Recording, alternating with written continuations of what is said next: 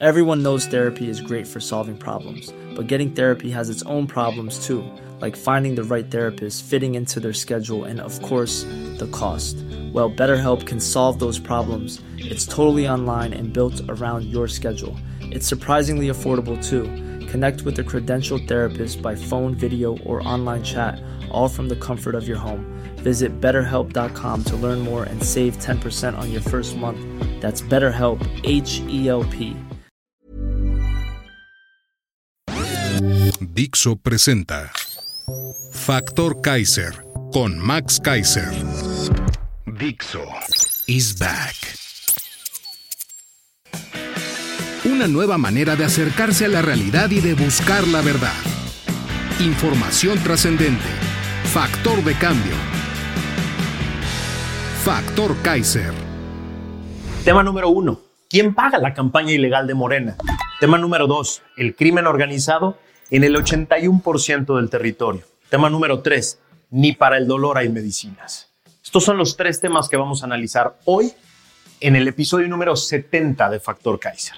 Yo soy Max Kaiser y como ya viste, esta semana va a empezar movidita, llena de temas que nos tienen que indignar a todos, indignar, frustrar, nos tienen que enojar porque tenemos que estar muy pendientes de todo lo que pasa en este país y tenemos que sentir indignación cuando las cosas no funcionan, cuando las cosas se hacen mal, cuando se viola la ley de manera impune. Tenemos que sentirlo para poder exigir que las cosas se hagan bien, que el Estado de Derecho empiece poco a poco a regresar a ser por lo menos una aspiración normal. Por eso te pido que veas este episodio completo y lo compartas por todos lados, que lo compartas con todo mundo, porque necesitamos hacer una gran comunidad de personas que quieren ser factor de cambio, que se quieren ocupar de su país y que quieren retomar la reconstrucción del camino de la democracia. Acompáñame a ver los tres temas de hoy. Tema número uno. ¿Quién paga la campaña ilegal de Morena?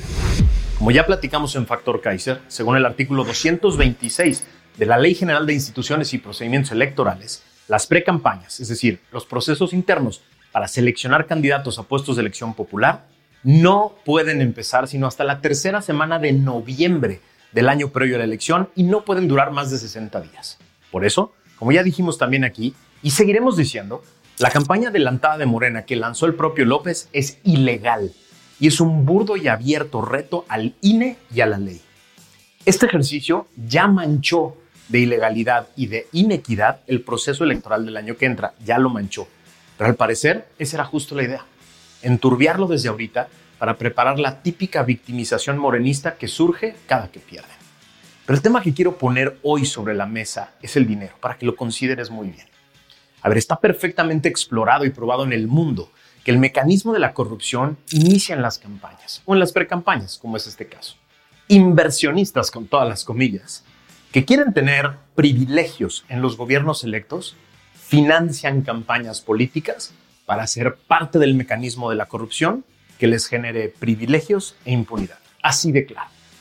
Desde hace meses, pero con mucha mayor intensidad desde el viernes pasado, la Ciudad de México y las ciudades del interior de la República y las carreteras de todo el país se llenaron de bardas, de espectaculares, de pósters y de todo tipo de propaganda en favor de los precandidatos del partido oficial.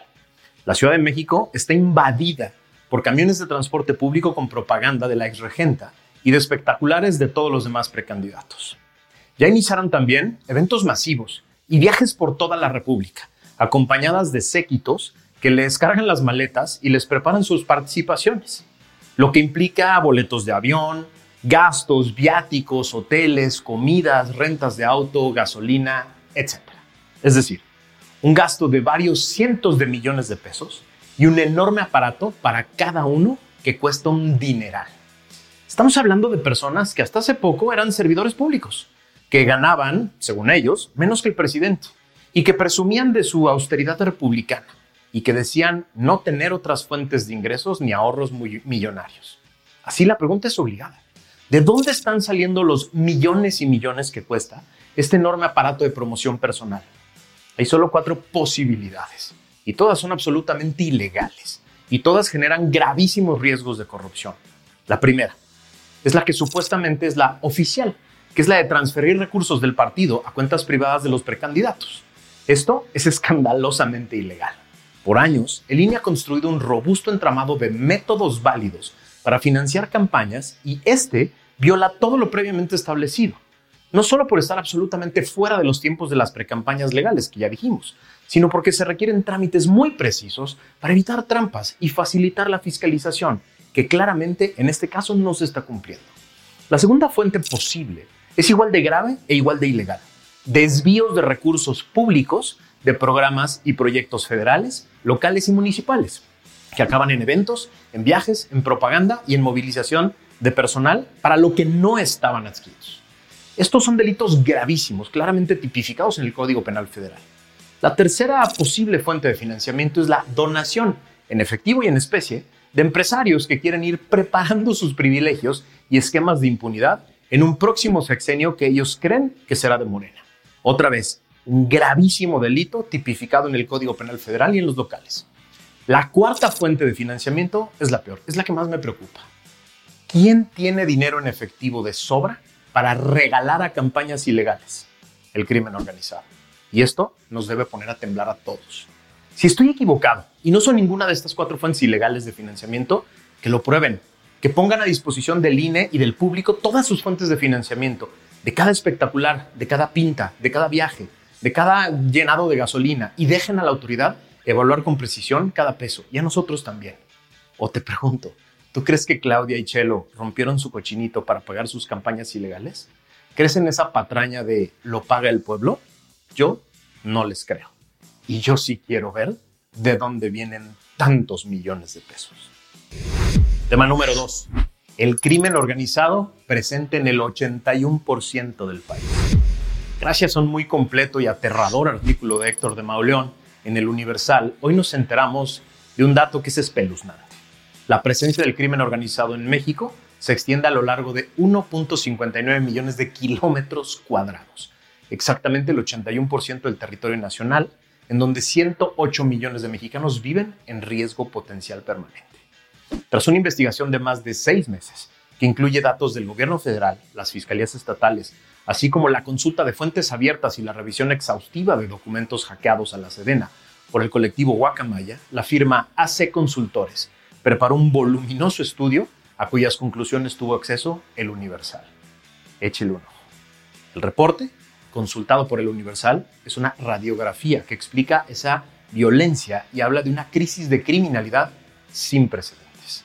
Según AC Consultores, en el país existen 175 organizaciones criminales. Encontró que las garras de los grupos criminales se han hecho presentes en el país por medio de ejecuciones, masacres, narcomantas, extorsiones, secuestros, videos amenazantes e incluso asesinatos de policías, políticos y funcionarios. Estos hechos han sido detectados en 1.488 de los 2.471 municipios que hay en todo el país. Las organizaciones delictivas con mayor presencia en México son el Cártel Jalisco Nueva Generación y el Cártel de Sinaloa. El primero opera en 28 estados, el segundo en 24. Se ha detectado la presencia del Cártel del Golfo en 10 del Cártel del Noreste en 8, de la familia Michoacán en 7 y de los Zetas en 6. Esto es brutal. De los Templarios en 5, de los Chapitos en 4. Organizaciones menores, les dicen, como las de los Beltrán Leiva o el Cártel de Caborca, los talibanes, los rojos, los Salazar o los Viagras, actúan cada una más o menos en tres estados. El Cártel Jalisco Nueva Generación actúa en 427 municipios mexicanos, los Zetas en 411, el Cártel de Sinaloa en 293, la familia Michoacán en 103, el cártel del Golfo en 84, el del Noreste en 63, los Zetas en, el, en 55 y el cártel de Juárez en 30. El documento expresa también eh, el radio de influencia de cada uno de estos grupos. El cártel de Sinaloa domina 674 mil kilómetros cuadrados. El cártel Jalisco Nueva Generación, 477 mil. El cártel de Juárez, por su parte, 153 mil. De acuerdo con el estudio, existe un promedio de alrededor de 9.5 grupos criminales en cada estado de la República, pero la Ciudad de México es la excepción. Se registran 216% más organizaciones que en el resto del país. El estudio detecta la imparable actividad de 30 grupos delictivos en la capital de México. Los más grandes, la Unión de Tepito, la Fuerza Antiunión, el Cártel de Tláhuac y las células de la familia michoacana. Es decir, mientras el presidente y todo su gabinete andan en campaña, para mantener el poder Desde hace meses, el crimen organizado se apoderó de todo el país. Con estos datos, ¿te parece sensato no saber, no exigir quién está financiando las campañas ilegales de los candidatos a la presidencia de Morena? Si seguimos ocupados de las corcholatas y perdemos de vista que el crimen organizado ha ocupado el país, se nos va a ir de las manos. Cuidado. Tema número 3. Ni para el dolor hay medicinas en México. En una muy dolorosa nota del portal MX del día de hoy, nos enteramos de que el gobierno actual no le interesa atender el tema del dolor de los pacientes del IMSS. A través de una completa investigación periodística que enlaza entrevistas, revisión documental y consultas con expertos, lograron exponer este terrible drama. Por ejemplo, entrevistaron a Estela, que tiene un quiste Tarlov en la espalda, en el hueso sacro. Es un raro padecimiento que le causa dolores agudos que pueden dispararse con cosas muy sencillas como agacharse, barrer la casa o incluso cuando tiene una tensión fuerte como un enojo o un estrés. Para controlar este padecimiento crónico, su defensa es el tramadol, un medicamento controlado que el IMSS le autoriza y del que tiene que renovar su permiso cada año en la Clínica del Dolor del Hospital Magdalena de las Salinas de la Ciudad de México. Sin embargo, en el IMSS casi nunca tienen el medicamento. Cito a Estela.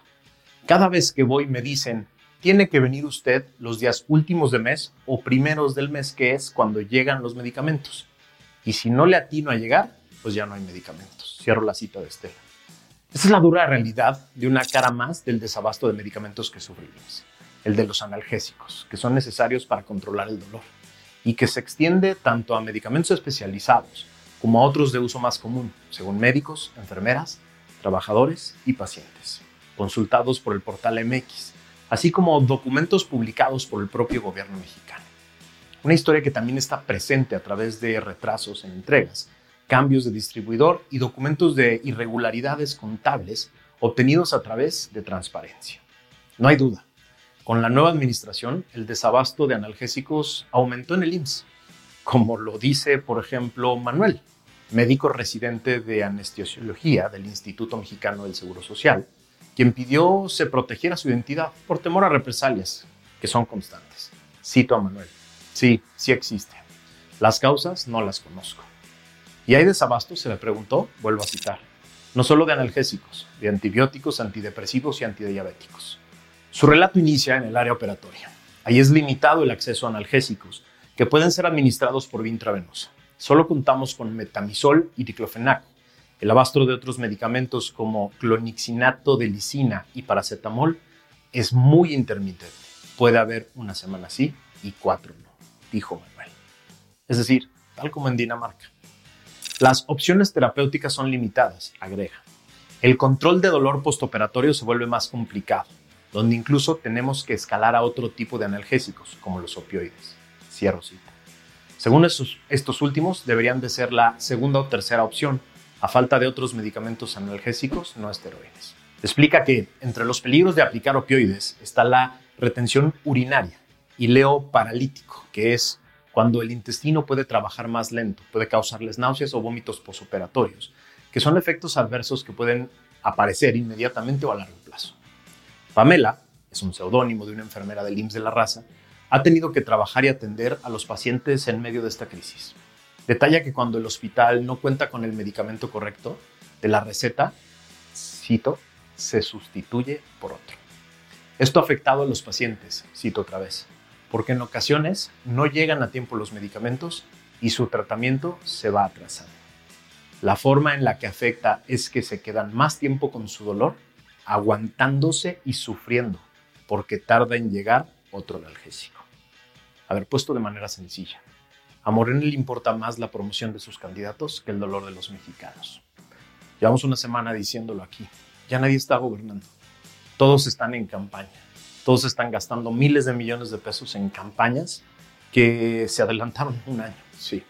En lugar de estar atendiendo directa y concretamente el dolor, el dolor físico de los pacientes de México, mientras los subejercicios y los desvíos de recursos se dan en el IMSS y en otras instituciones para poder financiar otros proyectos, los mexicanos, los que confiaron en este gobierno, los que confiaron en un gobierno que les prometía salud pública gratuita para todos, combate a la corrupción, ellos, esos mexicanos, se, se tienen que aguantar el dolor.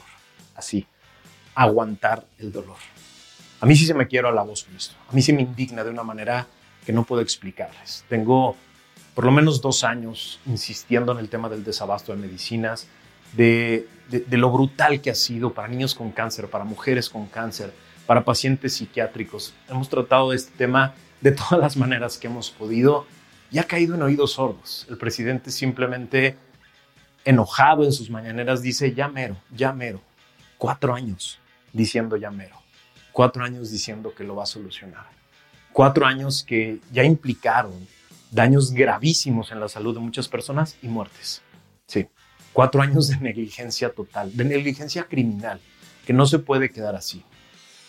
Cuatro años que acabaron en esta tragedia y que hizo que todo el mundo se despreocupara. El propio Zoé Robledo, director del IMSS, ya le dijo adiós al instituto. Él ya está en campaña para la gubernatura de Chiapas. Y así todo el mundo. No podemos tolerar esto. No podemos permitir que se escojan gobiernos para que simplemente utilicen sus plataformas para buscar un cargo nuevo. Menos en el tema de la salud. Ahí no se puede jugar.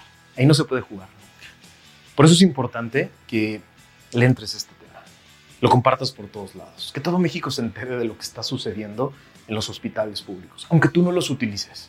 Aunque tú nunca vayas a ir a un instituto del IMSS, a un hospital del IMSS, aunque tú nunca vayas a caer en alguno de los institutos de Morena que Morena ha destruido, México necesita de ti. Necesita que te preocupes por este tema y que lo muevas por todos lados. Acompáñame esta semana en estos programas que vamos a hacer porque, porque es una semana bien importante y tenemos que mover esto por todos lados para que todos nos llenemos de conciencia, nos llenemos de enojo y de frustración pero después lo convirtamos en esperanza para reconstruir a México. Gracias por haberme acompañado. Nos vemos el miércoles.